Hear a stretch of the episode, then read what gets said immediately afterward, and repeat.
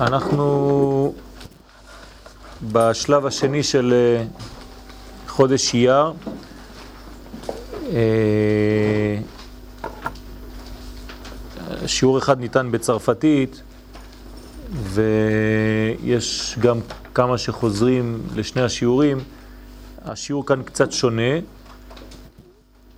בדרך כלל כשהשיעור בעברית אז הרמה היא יותר, אה, יותר מהירה קצת.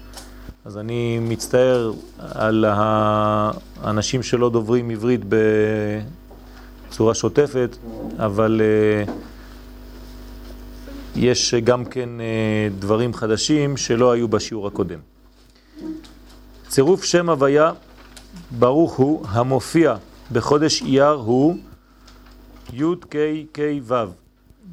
כן, זה הצירוף, איך שהוא מופיע בחודש הזה. היוצא מראשי תיבות הפסוק בירמיה ט' כ"ג התהלל המתהלל השכל וידוע. ראשי תיבות, אתם רואים את השם שמופיע בראשי תיבות השם הזה, הפסוק הזה. צריך לדעת שכששם הוויה, שהצירוף מופיע בפסוק, הוא מופיע בפסוק שבדרך כלל מדבר על דבר שנוגע לצירוף הזה.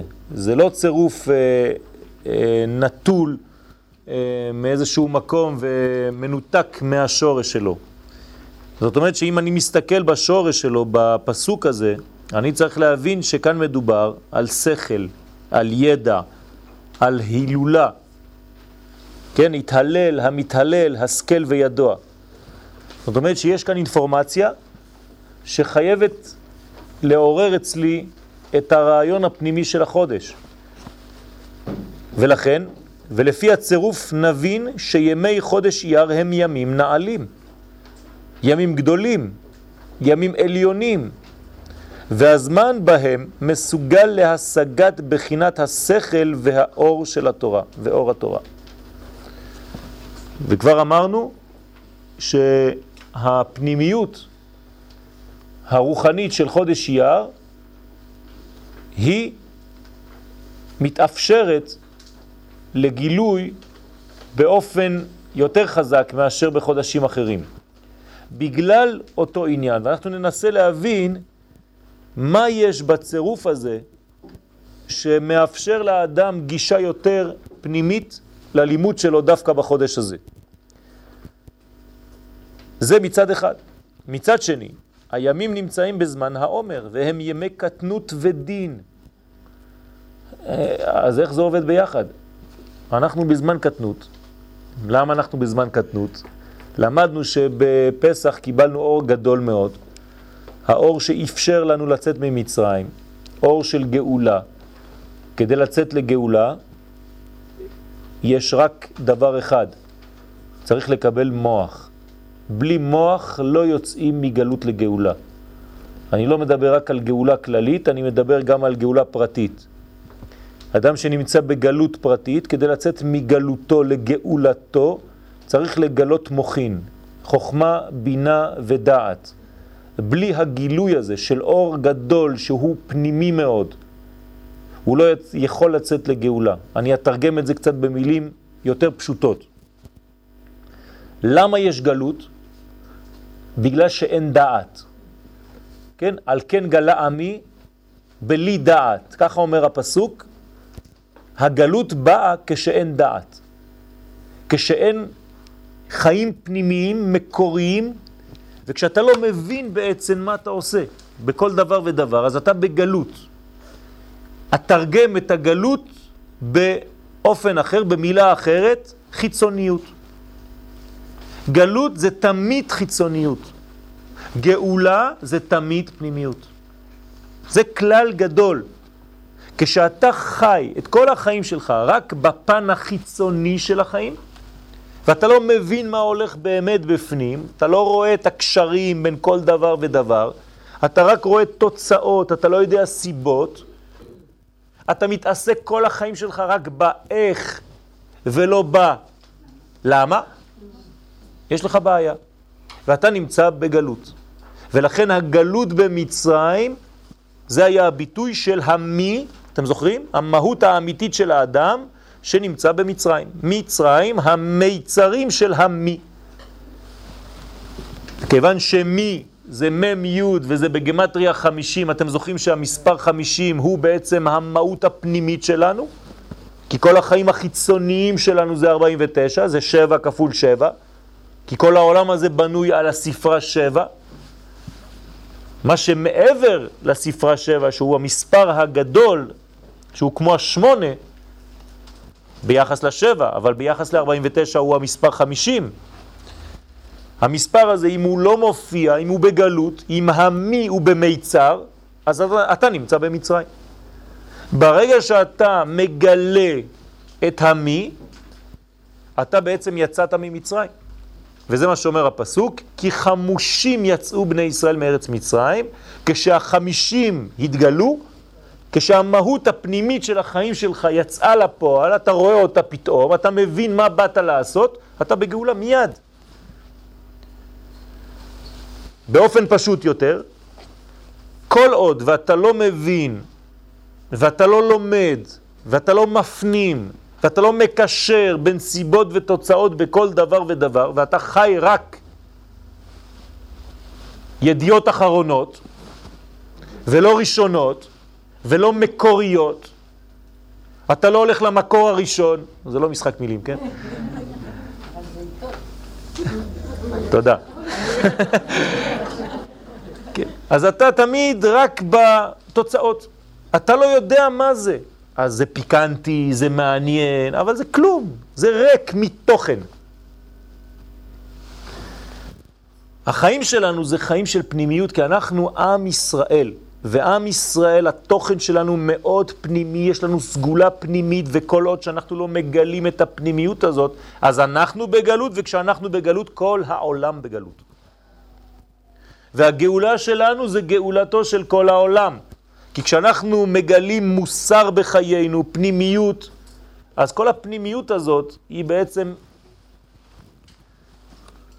הולכת ושוטפת את כל העולם כולו. אז כל העולם מתבשם יותר, כל העולם הופך להיות מוסרי יותר, כל העולם עולה במדרגה יותר. למה? בגלל ישראל, בזכות ישראל.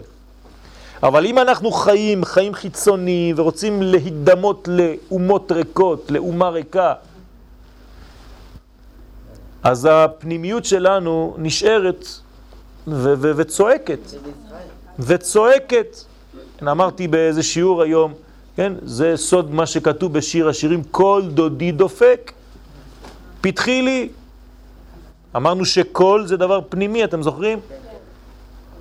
ודיבור זה דבר חיצוני. כל דודי דופק, לא דיבור של דודי דופק, אלא הקול של הדוד. הפנימיות דופקת ואומרת לנו, פתחי לי אחותי, רעייתי, יונתי, תמתי, כי נמאס שראשי נמלא טל. כך כתוב בשיר השירים.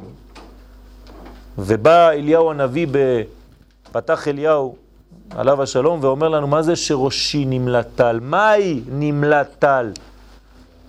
כן? והוא עונה שמה, את חשבת דמיומה, כן? כשיצאתם לגלות שחרב בית המקדש, אתם חשבתם שאני יושב בבית המקדש שלי, בבית שלי? לאו אחי, זה לא נכון. ועובדה שאני לא יכול לשבת, אומר הקדוש ברוך הוא, בביתי, זה בגלל שראשי נמלא טל. מה זה טל? אם תיקחו את השם י' כ' ו' כ' ותכתבו אותו, י' ו' ד', זה י', ה', ה' א', ו', ו' א', ו', רק זה, בלי הה' האחרונה, זה כבר טל, זה 39 בגמטריה. תשע. מה זה אומר? מגלה לנו אליהו הנביא שהקדוש ברוך הוא לא יכול לשבת בבית מקדשו בגלל שראשי נמלא טל. חסר לי עוד ה' אחרונה שהיא נכתבת ה' ואם זה היה 39 פלוס ה' ה' זה 6. 39 ועוד 6, 45, גמטריה גאולה. שראשי נמלא טל, אני לא יכול להתגלות בגלל שחסר המדרגה האחרונה שנקראת מלכות. בגילוי בעולם הזה. ולמה חסרה מלכות? בגלל שהפרדנו בין הפנימיות לבין החיצוניות. מה שפנימיות זה בשמיים, י' כ' ו'. וה' האחרונה, שזה צריך לרדת לעולם הזה, אנחנו לא מקשרים את הדברים. אז כשאתה לא יודע, אתה לוקח רק את הה' האחרונה, ה' א', זה לחם עוני, זה מה שאמרנו בהגדה, הלחמה ענייה, ה' א'. אי אפשר בצורה כזאת.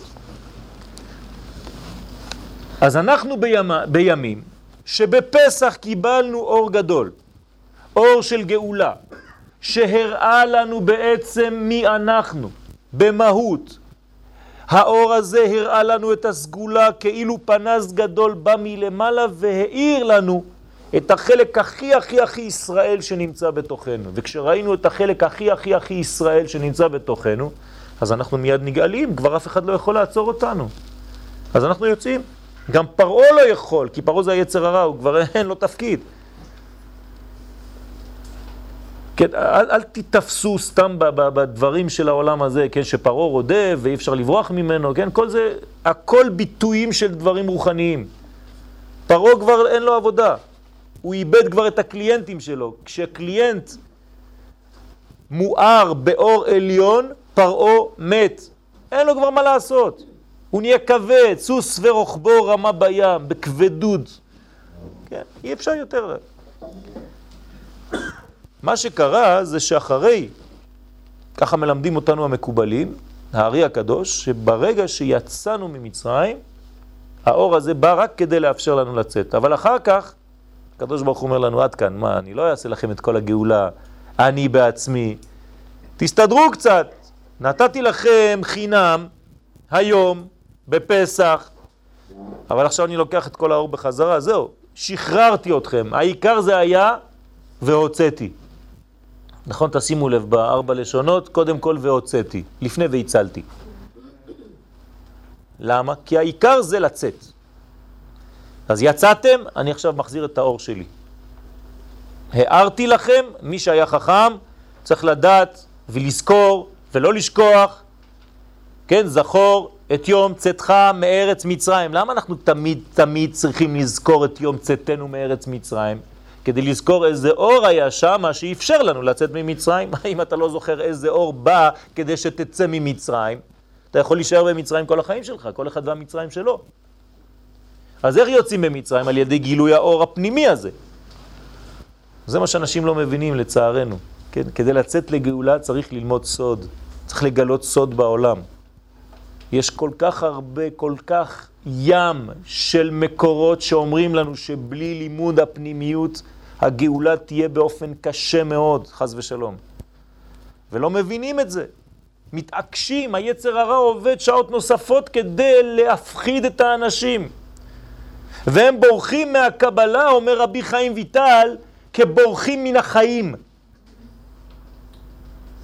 זה כאילו הקדוש ברוך הוא רץ ואומר לנו תחיו, ואנשים אומרים לא, עזוב אותנו, אנחנו רוצים למות. זה בדיוק אותו דבר, חס ושלום. עכשיו, בגלל שהקדוש ברוך הוא משך את האור הזה בחזרה, אז אנחנו נמצאים בלי אור. מיד ביום השני, כן, מוצאי יום טוב, ראשון, אין אור. אנחנו בחושך מוחלט. וזה עוד יותר מסוכן, כי כשיש אור גדול, החושך שאחר כך, אתה כבר לא רואה כלום. אז מיום שני, כן, מחול המועד ראשון, כן, מוצאי יום טוב, התחלנו ספירת העומר. זאת אומרת 49 ימים, כדי לאט לאט להחזיר לנו, לעצמנו, על ידי עבודה, את כל האור הזה.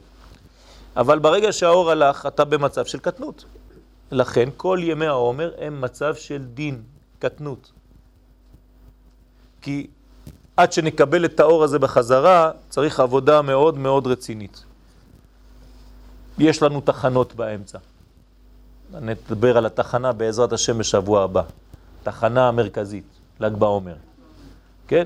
מי שלא מבין את ל"ג בעומר, אז גם חג השבועות זה הופך להיות משהו שהוא לא כל כך תופס. אנחנו נראה איזה קשר יש בין ל"ג בעומר לחג השבועות בעזרת השם. ומי שלא מבין את ל"ג בעומר וחושב שזה סתם מדורה כדי לישון שם תחת אה, שמי הים התיכון, עם אה, קומזיץ ועל האש, לא הבין כלום. כן? אני משתדל כמה שיותר בסייעתא דשמיא לעבור איפה שאני גר בלילה אצל כל הצעירים בין מדורה למדורה ולהגיד להם מה קורה היום. שלא יהיו שם עם תפוחי אדמה כמו חמורים. כן? חבל על הבזבוז הזה. אז אנחנו חוזרים לעניין שלנו. ימי העומר הם ימי דין וקטנות, ולכאורה יש סתירה בין שני הנתונים. אחד אומר לנו שיש לנו בחודש אייר אור גדול, מצד שני אנחנו בימים של קטנות, כל ספירת העומר. אז איך הדברים האלה חיים ביחד? לפני שנתחיל הביאור בזה בסייעתא דשמיא, עלינו להזכיר שבכל ראש חודש ניתנת לאדם הזדמנות להתחבר לכוח המתגלה ביקום בעת ההיא. כל חודש יש קשר, התקשרות, חיבור שונה, כמו תחנות רדיו להבדיל. אתה הולך ל-95 נקודה משהו, יש לך כל ישראל. אתה הולך ל-92.8, יש לך רדיו אחר. אתה הולך, כן, ל-91, יש לך עוד רדיו. 88.5, עוד רדיו. כל ראש חודש יש שידור מיוחד לפי החודש. ואתה צריך לכוון את הכפתור שלך לפי הצירוף שראינו. אם אתה לא יודע לכוון את הכפתור, אז אתה מקבל אינפורמציה שווה לכל החודשים. זה כאילו שאתה מדבר איתך עם הילדים שלך, עם האישה שלך בבית או עם הבעל בצורה כזאת, כל השנה. את רוצה לבוא? אני הולך. כן. מה עשית היום? איך היה? כולם ישנים, כבר נרדמים, כן? אין שום עליות וירידות בעניין בדיבור שלך. אי אפשר בצורה כזאת, זה לא חיים. כל חודש יש שינוי במדרגות. שתאפשר לו לחזור לסדר הטבעי בחיה. בשביל מה אנחנו צריכים את כל זה? רק דבר אחד, לא קבלה ולא שום דבר רוחני. לחזור לטבע האמיתי שלנו. נקודה. זה הבניין. אנחנו שואפים רק לדבר אחד, לחזור לטבע האמיתי שלנו. למה? כי הוא טבע טוב, הוא טבע אלוהי. האלוה נטע בתוכנו חיי עולם, נצח, ואל זה אנחנו רוצים, שואפים לחזור תמיד. איך חוזרים אל זה? על ידי גילוי אותו, אותה מדרגה. אם אתה לא מגלה את אותה מדרגה, אתה אפילו לא יודע במה מדובר. אז אנחנו רוצים לחזור לסדר הטבעי. בספרים הקדושים אנו לומדים שבכל נושא יש היבט חיובי והיבט שלילי. תלוי איך אתה מסתכל על הדבר. אתם רואים שאני עכשיו מתקדם לעניין של החודש. מצד אחד זה נראה חיובי, מצד אחד זה נראה שלילי. אז איך זה עובד? והרשות נתונה לאדם לבחור לו את הכיוון הנכון ולהתחבר אליו. והנה, בספר יצירה כתוב שאותיות החודש הן פ' ו'. זה האותיות של החודש. כלומר, ששתי אותיות אלו הן שמניעות את, ההל, את התהליכים שבחודש אייר. אנרגיה על ידי אותיות, הקדוש ברוך הוא ברא אותיות, ועל ידי האותיות האלה הוא ברא חודשים וזמנים. אל תשאלו אותי בשיעור הזה איך אות יכולה לברוא זמן, שזה ככה באמת, אבל זה כבר קבלה עמוקה. מה שאנחנו עושים פה זה לא קבלה, אל תפחדו. זה עדיין חסידות. כן? האותיות הן אותיות פ' וו'. אלו הן שמניעות את התהליכים שבחודש אייר. אז איך זה עובד? הנה, על ידי האות פ' נברא כוכב נוגה, זה הכוכב של החודש. ודרכו מקבל היקום, דרך הכוכב הזה, היקום מקבל את המוכין שלו לחודש אייר. יש לו מנה של אנרגיה לחודש אחד, המנה הזאת עוברת דרך פריזמה שנקראת כוכב נוגה, כשזה עובר דרכו זה כמו פילטר שנותן צבע מיוחד לחודש ולזמן, וככה זה מגיע לעולם שלנו. סליחה? עכשיו אתם מבינים אותו יותר? על הצבע, אני לא מדבר על צבע גשמי בינתיים, כן? אני מצבר, אה, כשאני מבטא, מתבטא בצבעים, תסלחו לי, זה קצת אה, בעיה אצלי, כי אני מצייר, אז אצלי הכל צבע. זאת אומרת שאני יכול לומר ירוק ואני יודע למה, למה אני מתכוון. כן? כשאני אומר ירוק אני מתכוון לדבר שהוא טבעי ומחבר בין שני עולמות. כשאני אומר כחול אז אני מתכוון למשהו אחר. אז כל חודש יש לו צבע, נכון? אפשר לדבר על צבע, אפשר לדבר על קצב, אפשר לדבר על תו, על אור, על כל מיני דברים. זה כבר עניין אחר, אני לא נכנס עכשיו לזה. מה שמעניין אותנו זה האנרגיה שמופיעה, וגם לזה אני קורא צבע, אור מיוחד, אנרגיה מיוחדת שעוברת דרך הפילטר הזה נקרא נוגה. ועל ידי האות ו' נברא מזל שור. כן, גם המזל צריך להיברא, מאיפה כל המזלות האלה? אז הקדוש ברוך הוא ברא את המזל על ידי אות, האות ו', הקובע את צורת הגילוי. זאת אומרת שיש לנו את הגילוי עצמו, אבל הצורה של הגילוי, איך היא מגיעה לארץ, זה על ידי המזל.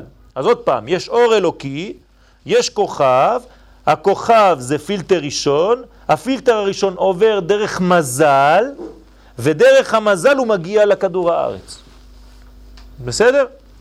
הכוכב נברא על ידי האות פה, זה כוכב נוגה.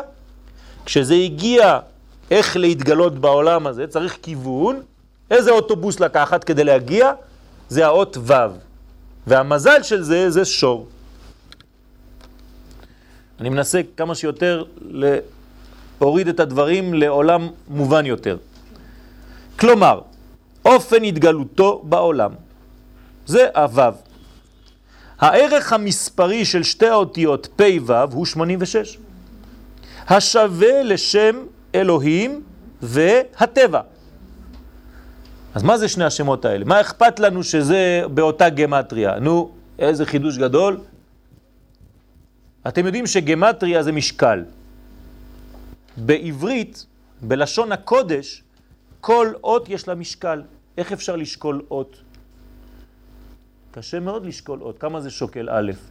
כמה שוקלת ג'? בעברית נתנו לנו חכמים, הקדוש ברוך הוא נתן לנו משקל לאות.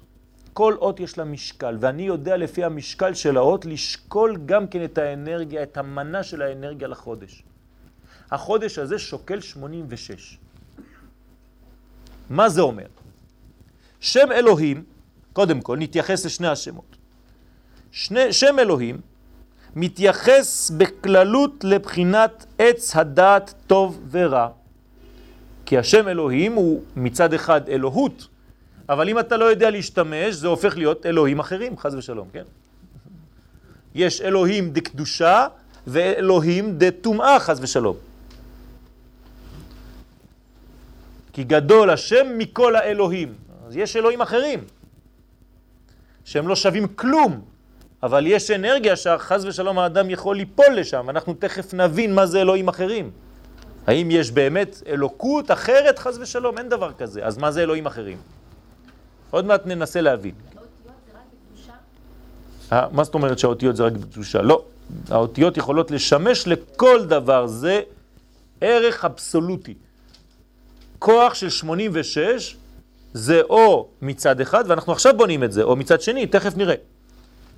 אז בגלל זה השם הזה, אלוהים, מתייחס לעץ הדעת טוב ורע. כשאתם שומעים טוב ורע, יש גם טוב ויש גם רע.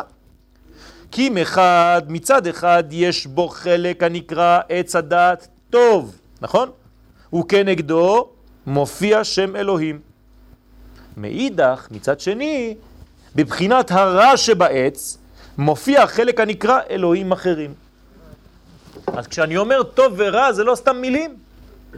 יש לי או לצד זה או לצד זה, והאדם צריך לבחור איפה הוא הולך.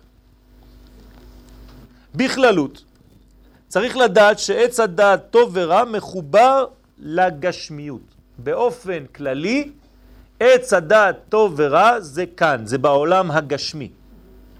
איך קוראים לעץ שהוא למעלה מכל החושים שלנו? עץ החיים, יפה.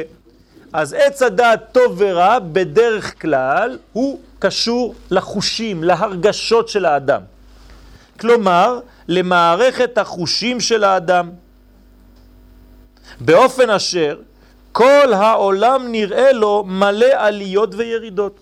זה טוב ורע, הוא לא יודע בדיוק איך לנווט, איך להתקדם. הכל עליות וירידות, תמיד. עולם של בירורים רבים, כל הזמן כאן או לכאן, כן ללכת, לא ללכת, לאכול, לא לאכול, לחכות, לא לחכות, לעשות עבירה, לא לעשות, לעשות מצווה, לא עכשיו, כן, כל החיים שלנו, כל רגע ורגע אנחנו בוחרים. אין שנייה שאנחנו לא בוחרים. איך קוראים למדרגה שהיא חצי טוב, חצי רע? זה קליפה. קליפת נוגה, הנה הכוכב. זאת אומרת שאנחנו מחוברים למצב של בחירה מתמדת, כל שנייה. אם כן, אינפורמציה ראשונה שמגיעה לי עכשיו, שבחודש אייר אני צריך להחליט כל רגע ורגע, כי זה מסוכן, כל שנייה, לאיזה כיוון אני הולך. צריך להיזהר. ברורים רבים, ובגלל שיש ברורים, יש בחירה חופשית. השם שמייצג את המימד הזה הוא שם אלוהים, המחובר לטבע, ולכן הוא בגמטריה טבע, הטבע. כל הדברים הטבעיים, מצד שני, לעומתו, שם י' כ' ו' כ', מייצג את עץ החיים, זה העץ הגבוה, שם כבר לא מדובר בטוב ורע, מדובר בחיים, זה כבר מושג אחר, זה מילים אחרות. לא מדברים אפילו על טוב, מדברים על עץ חיים. עולם ללא אשליות, עולם של אמת שעומד למעלה ממגבלות הזמן והמקום ושולט על מגבלות הזמן והמקום. למעלה מכל השינויים. לכן הוא שם הוויה. היה, הווה, יהיה. הכל באותו שם. עולם שהוא מעל למערכת החושים של האדם. זה לא קשור לחושים שאני מרגיש, לא מרגיש, לרגש. ושעל כן אינו נתפס על ידינו או על ידי האדם בצורה גשמית. שם הוויה, ברוך הוא, הוא שמה של ההוויה כולה במהותה המקורית והפנימית. זה השם של ההוויה, אתם מבינים שאנחנו לא מדברים על שם השם, אלא על שם של החיים כולם, של כל מה שקורה כאן. הכל זה הוויה. כל מה שמתהווה זה בגלל שיש שם כזה, בזכות שיש שם כזה. ניתן לומר שזהו הביטוי הנשמתי של העולם. שם הוויה, י' כ' ו' כ', זה הנשמה של העולם. והוא בבחינת עולם הבא. אז אנחנו קוראים לו עולם הבא. כי הנשמה זה עולם הבא. עולם שכבר בא ושממשיך, יש פה טעות, שממשיך לבוא. אתם רואים למה אני מתקן תוך כדי? כי אין לי זמן אפילו לקרוא את השיעור. וממשיך לבוא תמיד, כדי להוות את כל המציאות כל הזמן. זה המושג עולם הבא. זה לא עולם שיבוא, le futur, זו טעות. זה עולם שבא כל שנייה, כל רגע ומתהווה ומהווה את הכל. זה רצף שלא נגמר, אין לו אפילו זמן, הוא לא תלוי בזמן בכלל. זו מודעות עליונה שנמצאת במקביל למה שאנחנו חשים באמצעות החושים שלנו. יותר גבוה מהחושים, אין לנו אפילו תפיסה בזה. כמובן, היחס בין המציאות האמיתית לבין החוויה הגשמית, שהיא דרך החושים, הוא אחד למאה. מה זה אומר?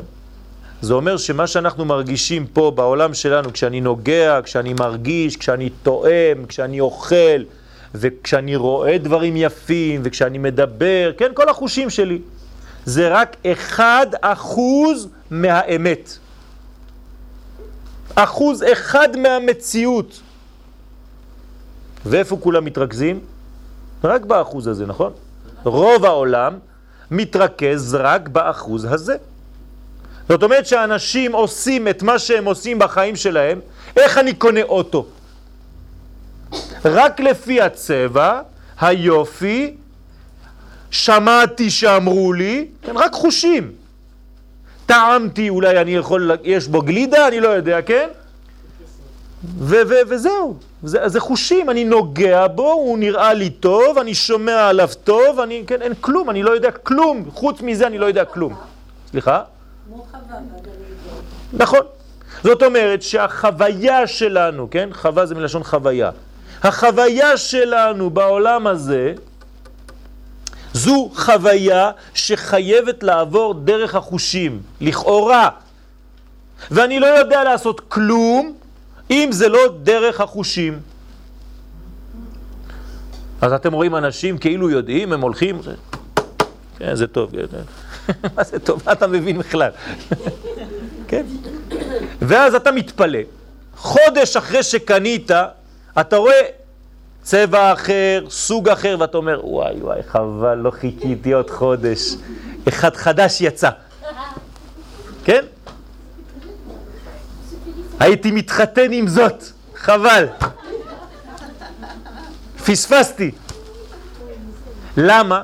כי כל הבניין של האדם הוא דרך החושים, וזו טעות חמורה. זה רק אחד אחוז, יש תשעים ותשע אחוז שאנחנו לא יודעים ולא לומדים אותו. אדם שנופל בפח בעולם האשליות, בפן החיצוני של המציאות בלבד, נתפס ברשותו של האחוז הבודד. זה שמלובש בחומר ובמראה החיצוני. אדם כזה עלול להיגרר אחר חושיו, הוא תמיד בדרך כלל נגרר אחרי החושים, ולהגיע להחלטות לא נכונות בחייו, כי השיפוט שלו מושפע רק ממראה הקנקן ולא ממה שיש בתוכו.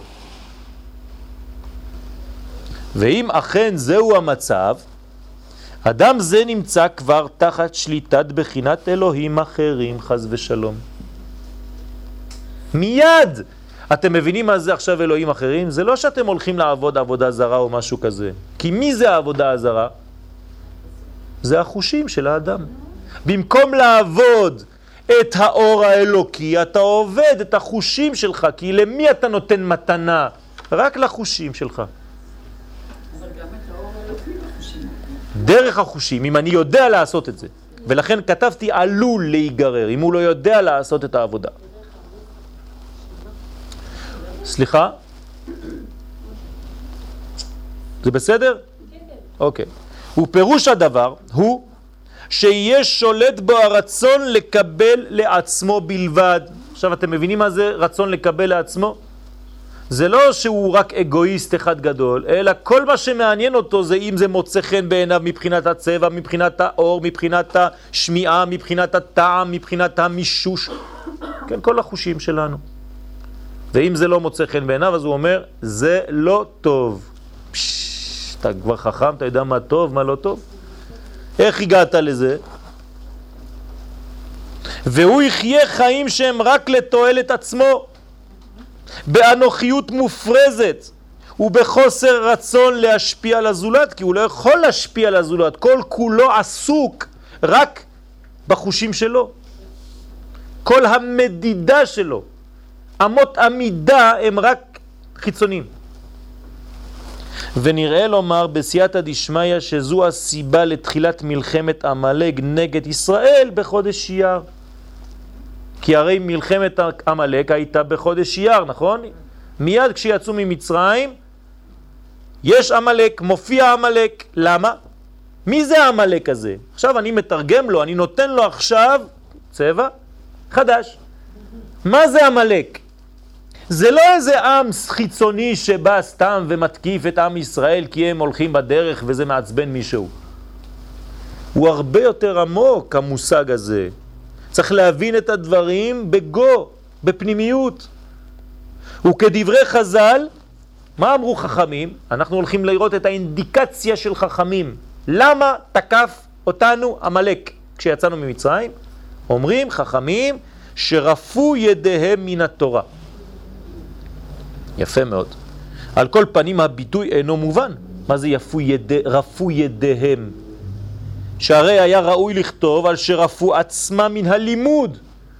מה זה רפו ידיהם? הידיים שלהם עזבו את התורה.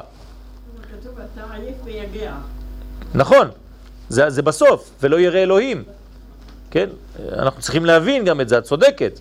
אבל בינתיים, בואו נטפל בחלק הראשון. על שרפו ידיהם מן התורה. למה לא כתוב על שרפו ראשם, ליבם, מן הלימוד? ולמה כינו זאת בלשון רפיון ידיים? כאילו אתה אוחז במשהו. כן?